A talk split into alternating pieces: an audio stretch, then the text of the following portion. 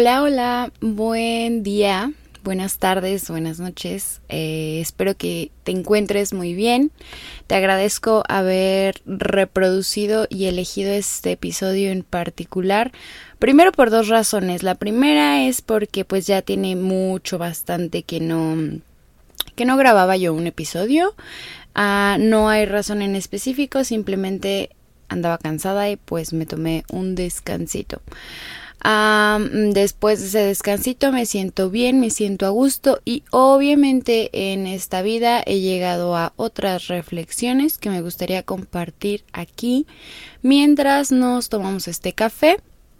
De hecho también eh, sí, ahorita no estoy tomando realmente café, como es la idea, pero eh, vamos a platicar, vamos a tener ahorita una plática, y digo una plática porque a veces cuando escuchamos un podcast, eso parece, ¿no? O sea, yo sé que nada más estoy hablando yo, pero estoy segura de que quien escuche este episodio a lo mejor se siente identificado en algún punto.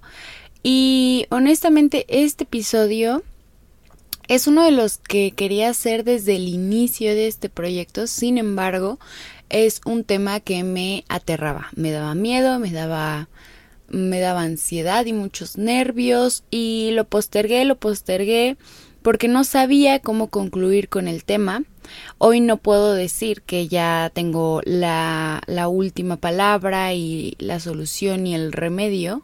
Sin embargo, es un tema que ha ido trabajándose en mi vida, lo he ido trabajando, he ido abordándolo desde distintas áreas, desde distintas personas, momentos y, y, bueno, creo que aquí es el espacio para compartirte parte de mis conclusiones a las que he llegado, parte de mis sentires y espero que esto eh, bueno, quiero aclarar que recuerden que esto no es ningún tipo de consejo, no es ningún tipo de terapia, no es nada con información científica ni avalada por nadie más que por mí. Pero si de aquí algo de mi experiencia te sirve, te funciona, pues tómalo. Espero que, que mientras lo escuches estés a gusto. Eh, bueno, vamos a hablar ahora sí de la cuando las amistades se van, cuando eso sonó a una película, creo, cuando los hijos se van o algo así. Nunca la he visto, pero me acordé de que así se llama. Ah, cuando se pierde una amistad. Em, puede que haya personas aquí a las que esto les resuene más que a otras. Puede que nos sintamos identificadas, identificados, identificades con la parte A o la parte B de las amistades. Sin embargo, creo que la parte que nos duele es lo que más nos va a hacer clic, creo. Yo tengo como una especie de clasificación de las pérdidas de amistades debido a las diferencias, diferentes experiencias que he tenido. Em, está, por ejemplo, la, la amistad que se perdió. Digo, todas estas son digamos que se dividen en voluntariamente e involuntariamente. Ahorita voy a explicar la diferencia. Cuando una amistad se pierde involuntariamente, todas son un duelo cuando se pierden, sin embargo, estas pueden doler más. Y esto pasa porque cuando perdemos una amistad y tenemos este duelo, a veces nos, yo, yo lo explico como que nos destapa cosas o nos, sí, nos recuerda heridas que traemos que no son eh, precisamente de este de esa ruptura. Sin embargo pues em, te hacen ver las heridas que traes y lo vulnerable que eres. Entonces de repente em, la, la primera amistad que se va puede tener un gran impacto que es en lo personal lo que a mí me pasó y quedan traumas, ¿no? Como cuando se termina cualquier relación, eh, pero ahorita nos vamos a enfocar en los amigos. También está eh, estas amistades que se iban a perder, estaban a punto de, pero al final se recuperan porque ambas partes ponen de su parte. Y esto te deja claro, esto es como un poco más sano porque las pláticas incómodas hacen relaciones sanas. Entonces, eh, hablar puede salvar no vidas, pero sí amistades. Bueno, no sé si vidas, supongo que también. Ah, también están otras amistades que, por ejemplo, ah, es como una especie de vaivén eh, con los años, eh, de repente está, de repente no está, de repente está, de repente no está y muchas veces una de las dos partes lastima y la otra parte se la pasa perdone y perdone y perdone y perdone. ¿Qué pasa al final? Spoiler alert, esta relación acaba mal porque al final eh, cuando uno tiene trabajo interno de pues sí, saber qué onda con su vida y eh, no lo digo precisa y exactamente porque vayas a terapia, porque sé que, bueno, terapia, hablar de terapia es otro tema, pero eh, cuando uno hace reflexión sobre, sobre esto y sobre las relaciones y sobre las amistades y se da cuenta que en una amistad siempre se ha jalado más de un lado de la cuerda que del otro, ya lo último que queda es soltar la cuerda y eso no está padre porque al final ah, es desgastante estar esperando. Eh, y bueno también está la otra amistad que esta es de eh, ah las que más mm, no polémicas, pero sí de las que más pueden ser como, oh, ¿sabes? Eh, esta amistad que tenía todas las herramientas que tú le contaste todo lo que te dolía, todo lo que te lastimaba, todo lo que te podía afectar en una amistad y le diste todas esas herramientas y decidió utilizarlas para hacerte el This is the Remix y, y, pues sí, volver a, hacerte pasar por lo mismo. No digo que haya sido intencional, muchas veces, eh, de hecho esto es como hasta inconsciente y, parece, parece absurdo, pero así es. Pasa lo mismo con relaciones eh, también amorosas de repente. Por eso es, es importante cuidar lo que decimos y no porque tengamos miedo y andemos cuidando todo lo que decimos, como lo decimos, porque, repito, hablar puede salvar amistades y relaciones. Sin embargo, em, no sé, el nivel de confianza, la forma en la que nos comunicamos debe ser eh, pues más adecuada para evitar, em, no sé, decirle y darle el instructivo a alguien de cómo herirte y cómo lastimarte. Estas son a mi perspectiva algunas de las formas en las que se pierden involuntariamente amistades. No quiero hablar eh, pues un poco aunque también entre en esta categoría, esto sí no me ha pasado en lo personal, cuando pierdes a una persona porque ya no está en este plano y porque ya, pues, eh, murió, falleció, está en otro plano. Ah, pero también es una pérdida involuntaria.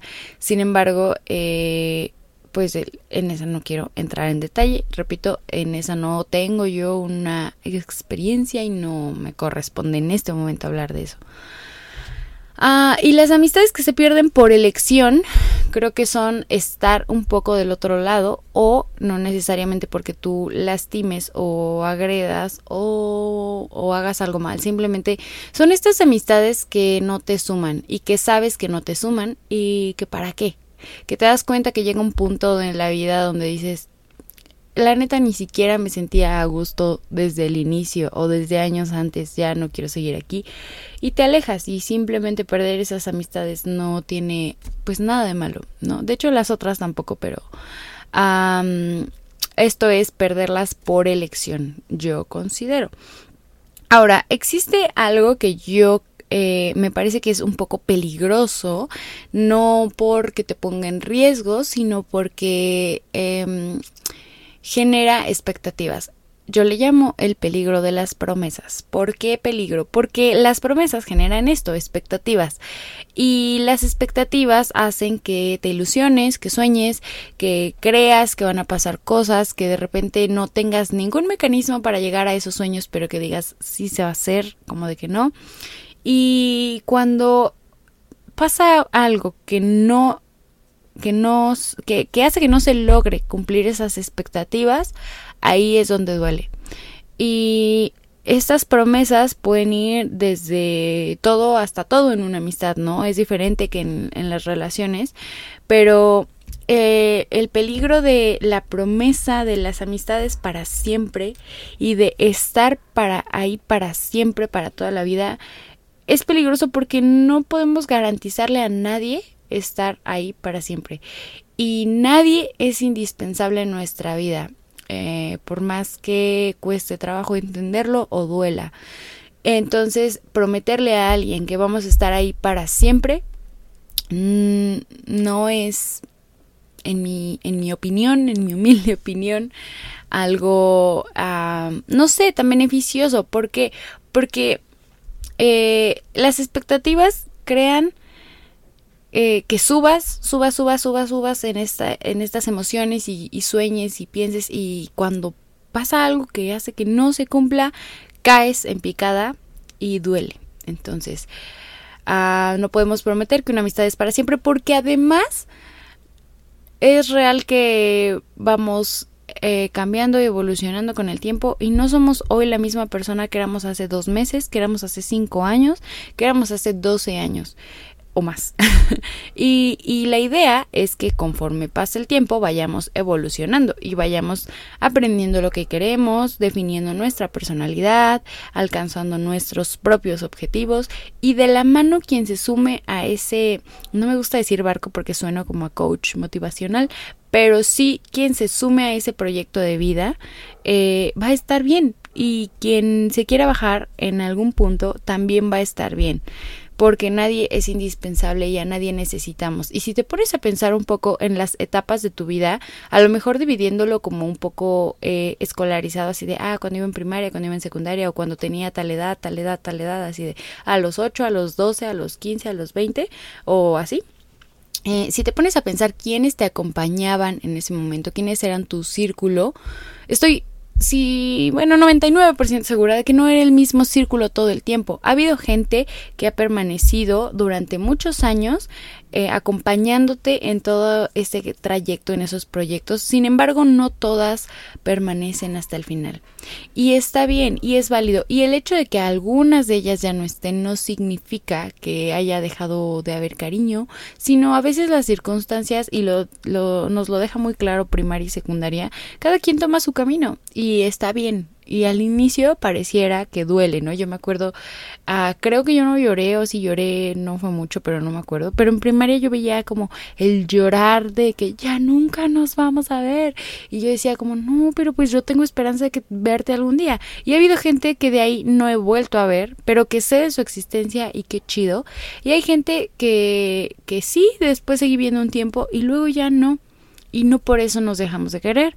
Y aquí viene otra de mis ah, aportaciones a este podcast, que es a lo que yo le llamo la teoría del boomerang. Porque de la mano con esto de las relaciones eh, que, que a veces están y a veces no, y que esto también es involuntario a veces, eh, yo creo que la gente es como un boomerang y que todos volvemos Ah, digo todos y volvemos, bueno, todas, todos, todes, eh, y volvemos porque me incluyo ahora en la conversación. Yo al inicio lo decía como todos vuelven en cuanto a hablar de, pues, de vatos, ¿no? Así de que no, eh, y si te fijas, fíjate, fíjate.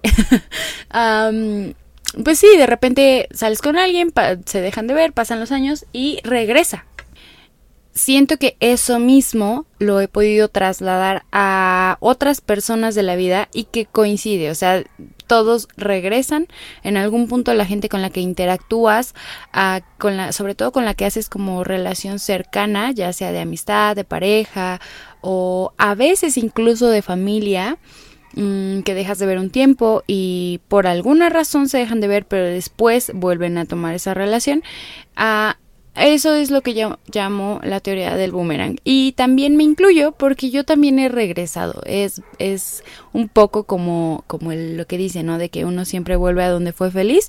Pues la verdad es que a veces sí regresas también a esas relaciones y a esos espacios donde te considerabas ah, querida, querido que en algún momento fue feliz, esto no significa que el desenlace sea necesariamente bueno. Hay relaciones que regresan para una segunda temporada y relaciones que regresan o, momentos que te regresan a una persona para demostrarte que no tenías que volver.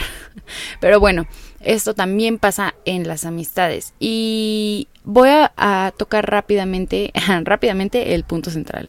Ah, cuando se pierde un amigo creo que, o una amiga, creo que se pueden experimentar todo tipo de emociones. la primera vez que yo perdí a una amiga estaba devastada, estaba en el suelo. Si yo me imaginaba, yo me sentía tres metros bajo tierra y en depresión total, porque no me podía explicar por qué se había ido, por qué su elección eh, había sido alguien más. Y a veces no, no quiero decir que todas las amistades sean así, ni que las parejas sean las culpables, porque al final todo en esta vida son decisiones. Simplemente en ese momento me sentía yo desplazada. Y esto pasa también entre amistades y amistades, amistades y parejas. Y bueno, espero estarme dando a entender. A lo que voy es que sentirte desplazado es un sentimiento que genera tristeza. Y a veces eso pasa. A veces es una de las razones por las que se pierden las amistades. otra de las emociones que he sentido es como, como la negación. Porque volvemos, esto son duelos. Entonces, eh, decir, no, esto no puede estar pasando, no, esto no va a pasar, no la voy a perder esta amistad y al final, al final no queda más de otra que decir, pues sí, creo que ya. eh, y, y, hay algo que yo eh, no sé si es que yo lo he afinado mucho, que yo le he puesto mucha atención, pero yo siempre abogo porque pongamos atención a nuestra intuición. Porque nuestra intuición siempre sabe y siempre hay un punto de la intuición en cuanto, o por lo menos yo lo he experimentado así, en cuanto a las pérdidas de algunas personas, importantes sobre todo, algo dentro de mí me avisa que esto ya no está jalando y que a lo mejor es la última vez que estoy con esta persona de una forma chida, entre comillas. A lo mejor es la última vez que nos vamos a ver, a lo mejor es el último momento que vamos a compartir y hay algo dentro de mí que lo sabe. Entonces, a mí, para mí es un poco como la señal que, que me ayuda, pero eh, en caso de que no, pues también poner atención a nuestras emociones nos puede dar como el camino, ¿no?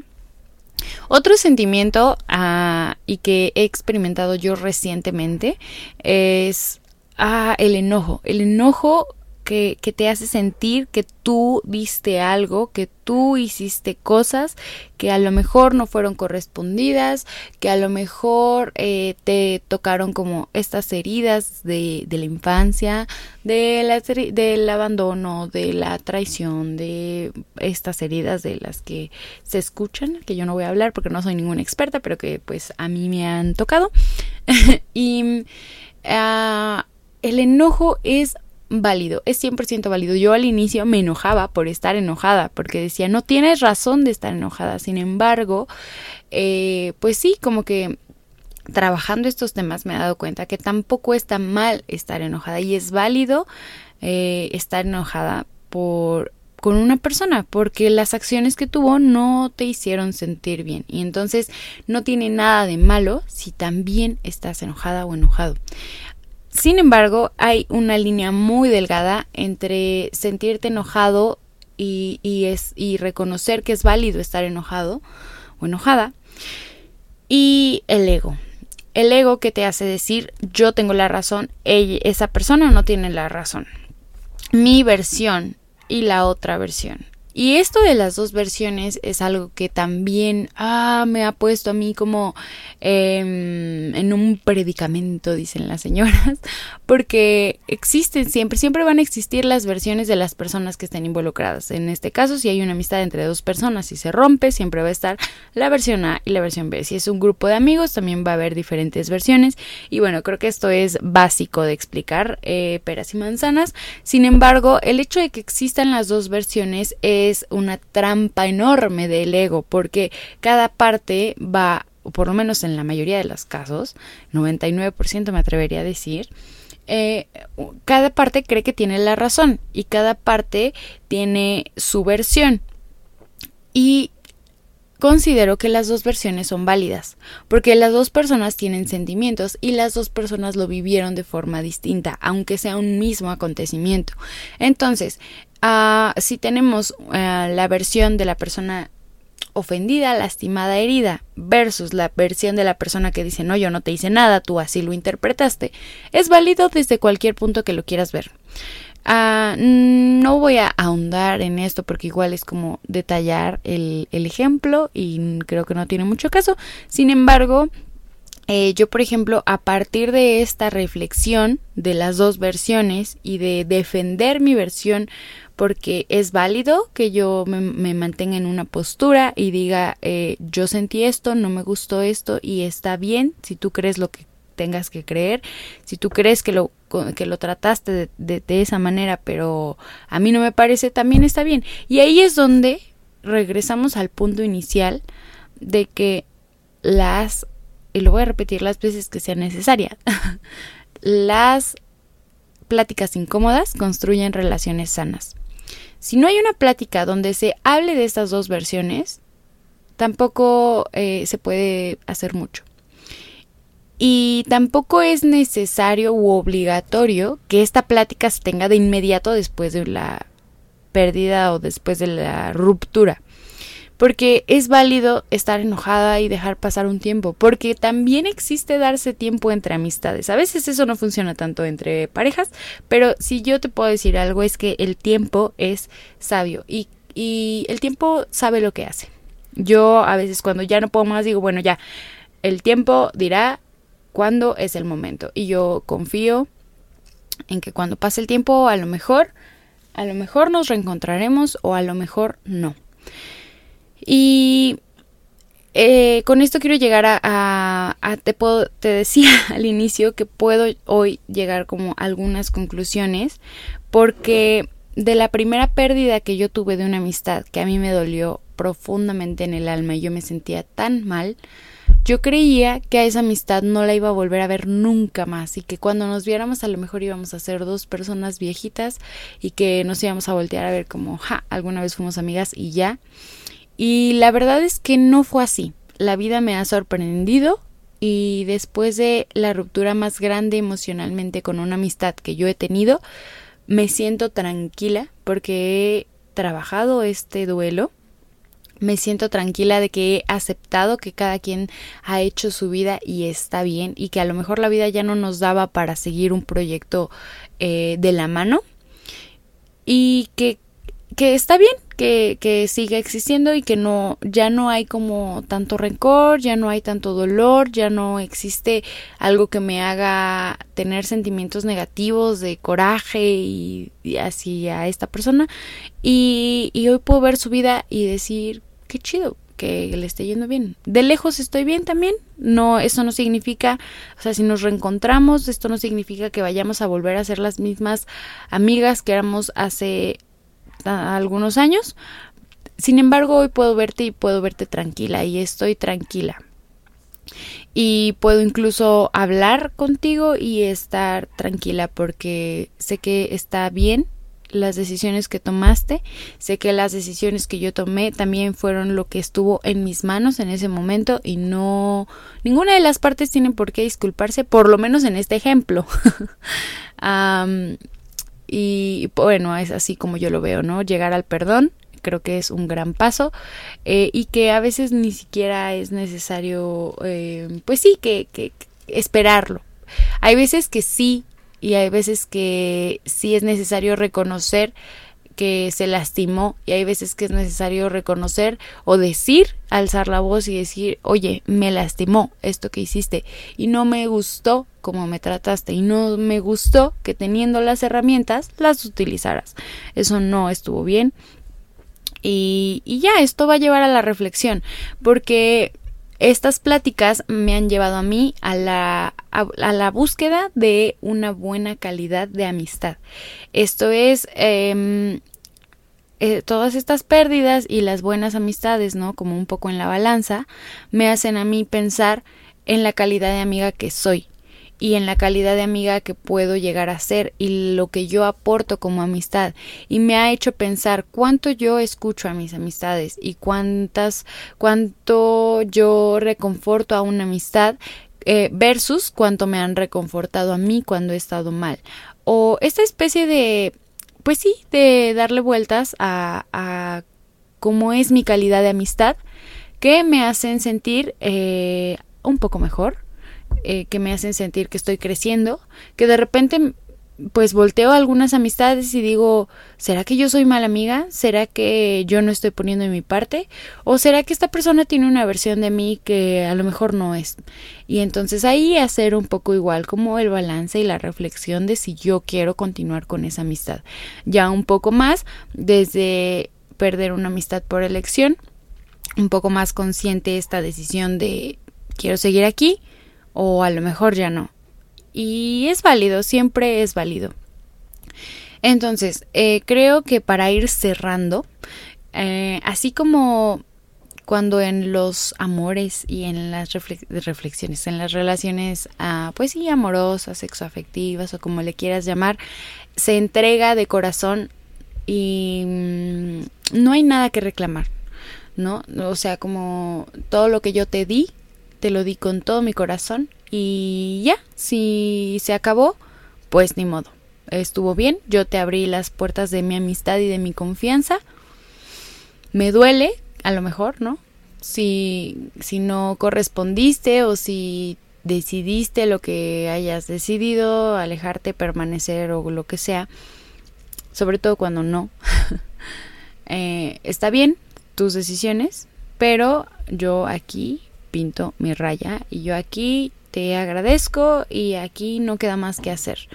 Y es válido, es válido no querer regresar a una amistad, por lo menos no, no de momento.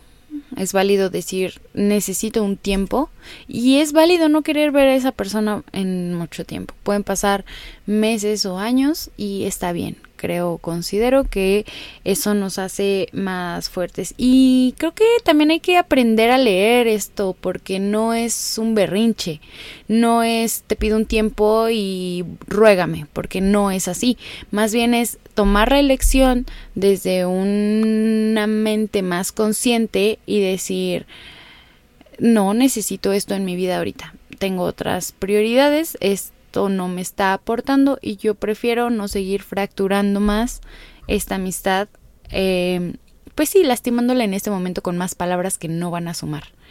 Entonces, creo que eh, era uno de los temas que más me dolían. Es muy probable que ni siquiera haya tocado todas las reflexiones a las que he llegado durante algún par de años. Eh, sin embargo, pues me complace poder compartirte esto porque para mí perder una amistad ha sido más doloroso que perder incluso a un casi algo, que esos duelen mucho, incluso a alguna, algún ex amor. Eh, de familia no quiero meterlo en esta misma categoría, pero sí en estas relaciones como interpersonales que no tienen lazos sanguíneos, a una amistad a mí me ha dolido más. Y yo con las amistades he tenido más duelos, más dolorosos. Y al final he llegado también como un poco a la idea y a la conclusión de que esto no se acaba aquí de que yo voy a seguir conociendo gente en el camino y de que a lo mejor mucha gente también se va a ir. Entonces, saber esto creo que me permite hacer no tanto un colchón emocional, aunque sí un poco, para que no duela, digo, así le llamo yo, sino uh, pues estar consciente de que no todas las personas son indispensables, de que no todas las personas se van a quedar para siempre y duele, pero también de no esperar tanto de la gente, eh, porque hoy están y mañana quién sabe. Entonces, bueno, eso fue eh, la reflexión que yo te puedo compartir. Estoy muy feliz de poder volver a grabar y de poder compartirte esto desde este punto de mi vida que estoy más tranquila, que me siento a gusto y nada más me queda despedirme, mandarte un fuerte abrazo, agradecerte que me hayas escuchado, pedirte por favor que si esto te gustó me ayudes a compartirlo en tus redes, ya sea pues las que sean. Eh, yo estoy en Instagram como arroba sofuentes con tres Fs y nada, hace muchísimo, muchísimo calor. Entonces, eh, en lugar de tápate bien, destápate, pero ponte bloqueador. Toma mucha, mucha, mucha, mucha agua. Em, hay una cosa que es este refresco con... no, es refresco, es agua mineral con sal y limón. Un revividor, así le llamamos eh, mi jefe y yo en el trabajo. ah, y pues nada, hidrátate bien, ponte mucho bloqueador y si sales Eh, pues nada, usa lentes, no sé, no sé, está, está durísimo el calor. Espero que, espero, ah, esto solo es ah, la consecuencia de nuestros actos también, pero bueno. Te mando un abrazo, gracias por escucharme y espero que nos escuchemos muy pronto. Adiós.